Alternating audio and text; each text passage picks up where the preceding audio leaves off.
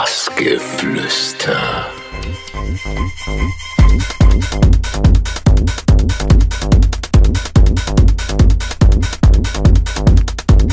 Bassgeflüster mit Dr. Motte.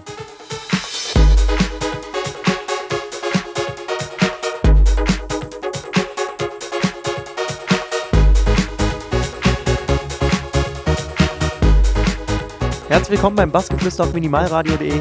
Dr. Motte, hallo. Hallo. Ja, wollen wir vorne anfangen? Du bist gelernter Betonbauer. Ja, wie ist es damals dazu gekommen?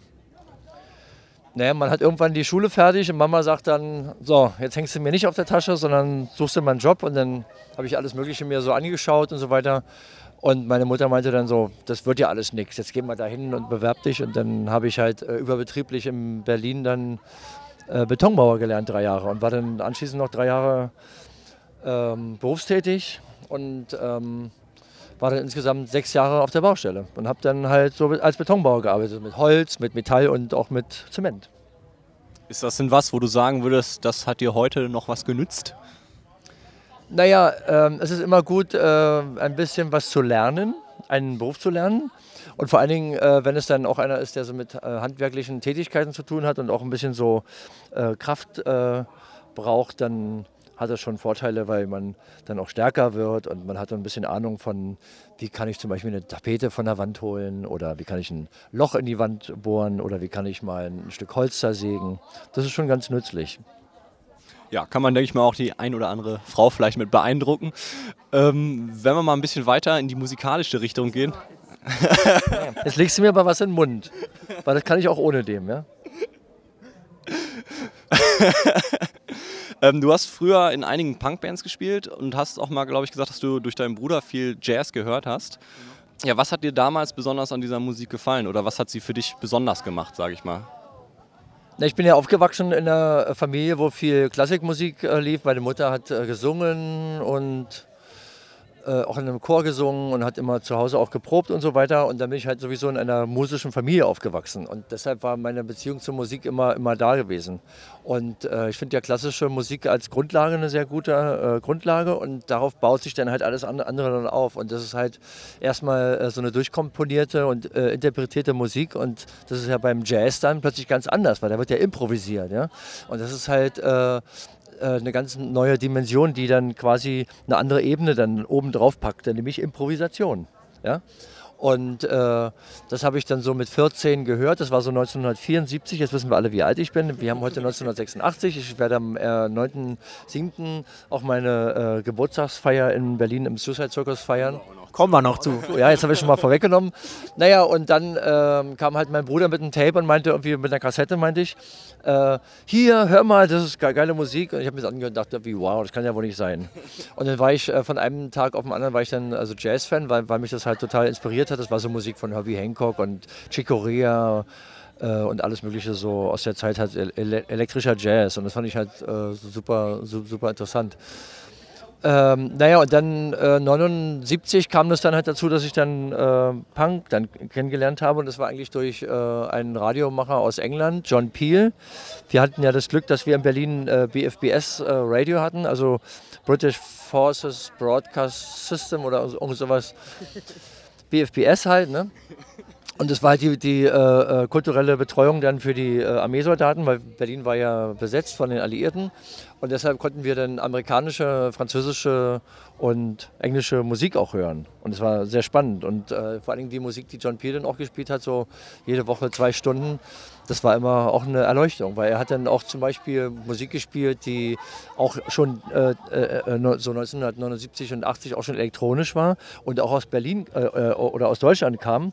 Und das war ganz faszinierend zu hören, weil das lief bei uns im Radio lief das ja nicht, aber er hat es dann gespielt. Das fand ich ganz großartig, ja. Du, du redest so begeistert davon, aber wie hast du denn dann den Bogen quasi zum Elektronischen bekommen? Auch durch John Peel am Ende, ja, weil. Was ein äh, Typ, was ein Typ sage ich. Ja, ist auch äh, äh, eine echte Radiolegende, weil der kommt ja eigentlich auch aus dem Pirate Radio. Okay. Und das heißt, also er hat, äh, das gab ja äh, äh, halt Gesetze in, in, England, dass dann halt bestimmtes Radio nicht, nicht akzeptiert wurde. Und deshalb sind die dann mit einem Schiff außerhalb der Bannmeile von, von auf dem Wasser dann im Ärmelkanal gewesen und haben von dort aus dann Radio gemacht und haben das dann Ja, das haben die gemacht. Echt krass. An so einen Kinofilm, glaube ich, erinnern, weil das auch vor meiner Zeit war, aber da ging es dann genau um diese Thematik, glaube Ja, ich. ja. Äh, Das ist schon sehr spannend, weil äh, da natürlich dann auch unabhängige und freie Musik dann auch lief. Ja? Und das war alles Mögliche. Und da war auch elektronische Musik aus äh, Deutschland dann mit dabei. Also wie zum Beispiel, äh, was will ich jetzt sagen, äh, ähm, fällt mir gerade nicht ein, aber halt auch elektronische Musik aus Deutschland. Ja? Und wie kam es dann dazu, dass du deine ersten Turntables quasi dir dann angeeignet hast? Das kam erst ganz später zu. Also ich meine, ich hatte natürlich, äh, weil ich natürlich auch äh, seit 1972 äh, auch schon Platten sammle. Wir hatten äh, damals in Spandau in Berlin auch einen Plattenladen äh, und ähm, da bin ich dann immer hin. Und den gibt es auch heute immer noch, ja? Den, den Plattenladen, den kann ich euch, euch noch zeigen. Und äh, alte Ralf, der da der Besitzer von dem Laden ist, ist da steht da auch immer noch drin und verkauft Platten.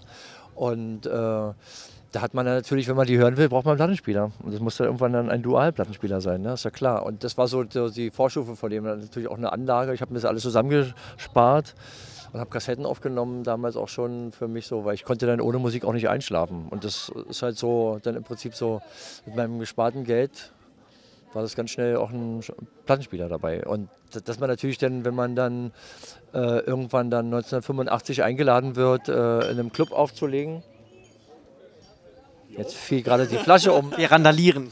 Nein, das holen wir gleich wieder hoch. Ja, die Flasche da, die soll da nicht. Und ähm, dass man dann halt natürlich dann irgendwann auch einen Plattenspieler zu Hause hat, also auch in Technik und so weiter. Das kam dann irgendwann, also die waren ja damals auch ähm, halb so teuer, wie sie jetzt dann waren, ja. Die guten Techniks.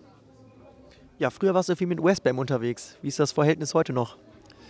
Immer noch freundlich, ja, also freundschaftlich und so weiter. Ähm, wir, wir haben ja viel zusammen äh, auch gemacht und so weiter.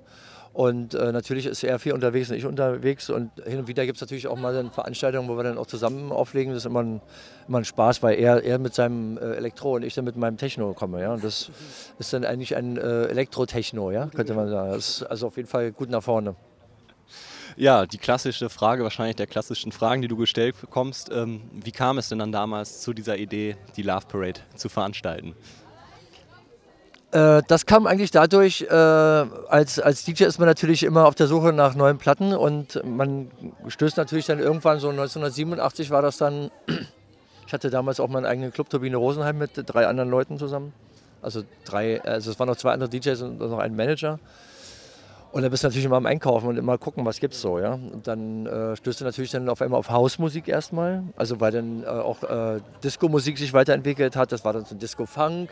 Dann wurde dann irgendwann High Energy und daraus wurde dann äh, Hausmusik. Und wir hatten ja auch uns viele Plattenläden in Berlin, also von Independent ausschließlich und dann auch so, äh, also einer, der hieß dann Bote und Bock, der hatte das ganze internationale Zeug aus äh, Amerika und aus England und so weiter.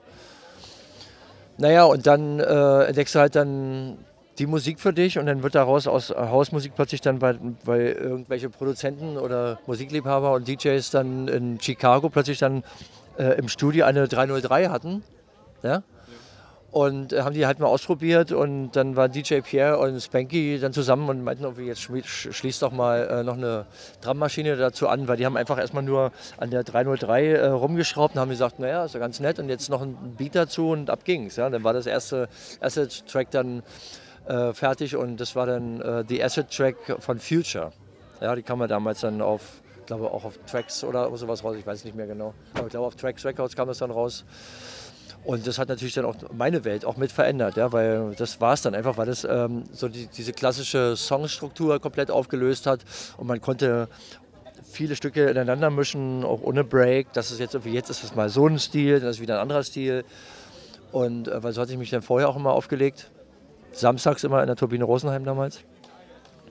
Naja, und dann war man halt dann plötzlich Acid-Fan. Und das hat sich ja dann auch weiterentwickelt und wurde dann zu Techno.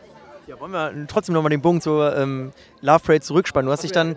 Genau, jetzt schon wieder äh, rausgewunden. Naja, klar. äh, ja, das ist halt so, äh, weil man dann natürlich auch Geschichten hört von, von Kumpels, die dann in England gewesen sind, ob das nur Manchester oder Nordengland gewesen sind oder in äh, Sheffield oder irgendwo in London und dann berichtet haben von äh, Underground, illegalen Partys und so weiter. Und da haben die immer erzählt, naja, und irgendwann kommt dann immer die Polizei und äh, nimmt die äh, Anlage mit und konf konfisziert die. Und dann stehen die Leute dann auf der Straße und ähm, machen eine spontane Streetparty, weil irgendwer der hatte dann einen Ghetto-Blaster mit. Und das fand ich gut. Das fand ich gut. Ja? Mit, mit unserer Musik damals dann auf die Straße zu gehen und äh, zu feiern auf der Straße, Streetpartys zu machen. Und ich habe mir dann halt überlegt, äh, wie kriegt man das hin? Und hatte erstmal keine Lösung. Und das hat dann irgendwie so zwei Monate gedauert, bis ich dann irgendwann habe ich auch wieder in einem Club aufgelegt, da hat auch Kid Paul damals aufgelegt und ich stand dann draußen, so wie jetzt, draußen von dem Club und habe einfach von dieser Idee erzählt, die ich hatte plötzlich, also eine Eingebung, ja, dass man einfach eine Demonstration äh, anmeldet bei der Polizei, eine Versammlung und quasi dann äh, mit Musik für Friede, Freude und Eierkuchen auf die Straße geht. Und äh, das, hat, das hatten wir damals dann auch äh, begründet, dass wir dann halt also für Abrüstung, für Musik als Mittel der neuen Verständigung und für die gerechte Nahrungsmittelverteilung demonstrieren. Aber da wir eine nonverbale Kultur sind und äh, eine Kultur des Tanzens zur Musik, war das natürlich klar, dass wir das äh, ohne Transparente und einfach machen, weil wir das geil finden. Und das hat sofort Anklang gefunden und dann haben wir innerhalb von sechs Wochen haben wir das dann organisiert mit Plakate machen und Wagen organisieren und so weiter. Und das war dann ein Bang für uns alle, ja? ein echtes Bang. Und der 1. Juli 1989, das war einfach fantastisch. Fantastisch. Es regnete, regnete zwar, wir waren auch alle, äh, haben Neuland betreten, ja. Und, ähm, aber es war ein großer Spaß. Trotzdem hast du dich dann irgendwann auch distanziert und dich dagegen halt ausgesprochen. Wie? Ja, da ist ja ganz viel in der Zwischenzeit dann passiert. Äh, Natürlich. Und äh, es war natürlich leider so, dass wir äh, die Situation hatten, dass wir durch Fehlentscheidungen am Ende dann äh, das bewirkt haben, was am Ende dann kam, nämlich dass wir dann nämlich 2005 eine Insolvenz drohte. Nämlich wir hatten ja die Love Parade Berlin GmbH gegründet, um letztendlich dann auch weltweit die, den, den Namen zu schützen, dass damit kein Unfug gebaut wird. Und wir auch mal geguckt haben, wo in welchen Ländern äh, das äh, Leute gab, die das äh, dann auch machen wollten, haben wir uns immer, immer, genau angeguckt, wie soll das Konzept aussehen bei denen und was sind unsere Bedingungen, damit die es überhaupt machen können und den Namen benutzen können. Und äh, wir waren dann leider ähm, dann mehr oder weniger kurz vor der Insolvenz und dann tauchte plötzlich dann Rainer Schaller von McFit auf und der hat es dann gekauft und ich habe dann ganz schnell gemerkt, der macht es dann äh, leider nur dafür, dass er seine äh, Fitnesskette damit äh, promotet und dann habe ich gesagt, da bin ich nicht mit dabei, da mache ich nicht mit. Ich habe vorher auch schon auch immer gesagt, wie könnt ihr, äh, also die, zu den anderen vier in der, innerhalb der Gesellschaft, ich hatte ja da auch nur dann, jeder hatte ja 20 Prozent, ich auch nur 20 Prozent Anteil Deshalb ähm, konnte ich mich da dann halt mit, mit meinen 20 Prozent nicht durchsetzen und es wurde verkauft. Also ich war von Anfang an dagegen und das war dann so das allerletzte, dass man dann halt äh, im Prinzip dann das Aushängeschild unserer Technokultur verkauft. Das ging zu weit. Ja, du hast mal ein Zitat äh, gesagt.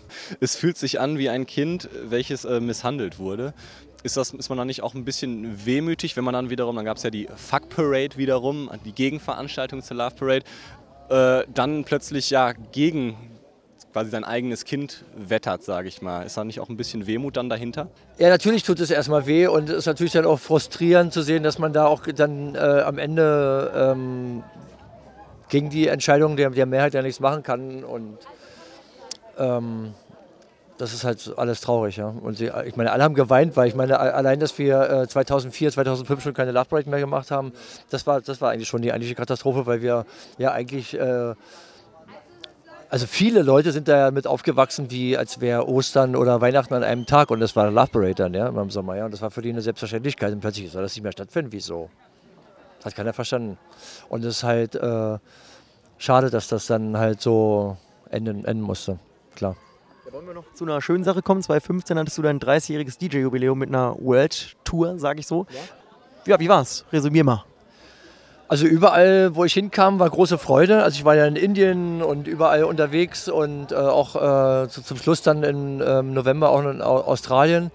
Und das war ganz großartig. Also ich muss sagen, das hat richtig Spaß gemacht. Also danke für alle, die daran beteiligt waren, das mitzuorganisieren und danke auch ans Goethe-Institut, die mich dann auch äh, mit nach äh, Australien gebracht haben. An dieser Stelle nochmal herzliches Dankeschön. Ich habe jetzt letztens, das glaube ich vor zwei Monaten, einen Artikel gelesen, dass du 17.000 Platten zu Hause hattest. aber jetzt davon ein paar quasi verkauft hast. War bin auch noch mit bei beim Verkauf. Ja, also äh, äh, äh, wenn man das äh, mal sehen will, das kann man sich dann alles auf Discogs angucken. Äh, da ist der Verkäufer heißt Praxis, das ist ja auch mein Label und so weiter. Und da habe ich gesagt, äh, unter dem Label können wir das schon mal machen. Und da sitzt dann auch ein Kollege von mir, sitzt da auch dann dran und der kümmert sich dann um den Verkauf. Und der kann halt immer nur einmal in der Woche.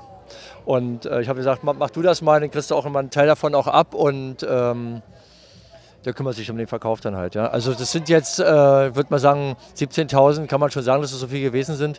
Davon sind jetzt irgendwie 800 im, äh, im Discogs und da liegen noch ein paar auf Halde, die wir auch so nach und nach dann reinstellen. Und ähm, das hat eigentlich so ganz gut funktioniert. Plötzlich äh, hatte dann meine Freundin Ellen hatte das mal gepostet und plötzlich hat es einen riesen so, was? einen Aufschrei gegeben oder eine Aufmerksamkeit bekommen und dadurch haben wir auch nochmal richtig gut nochmal was äh, abgeben können.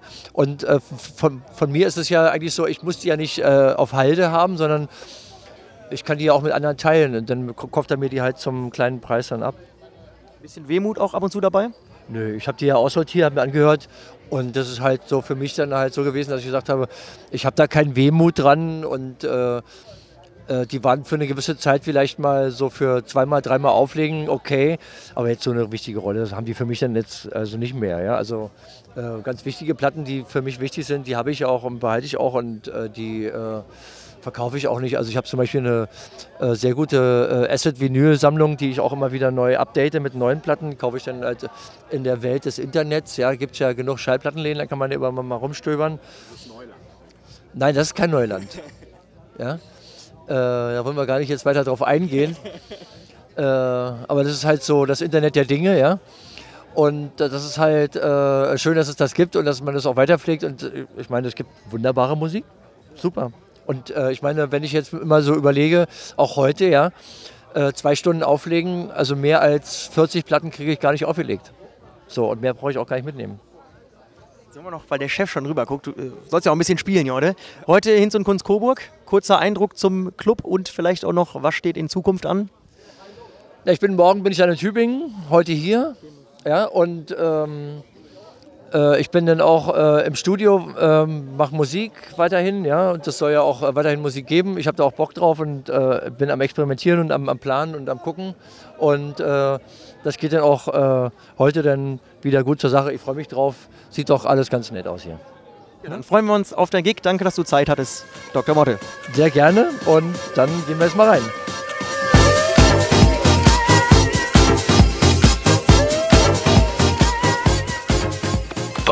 Bassgeflüster.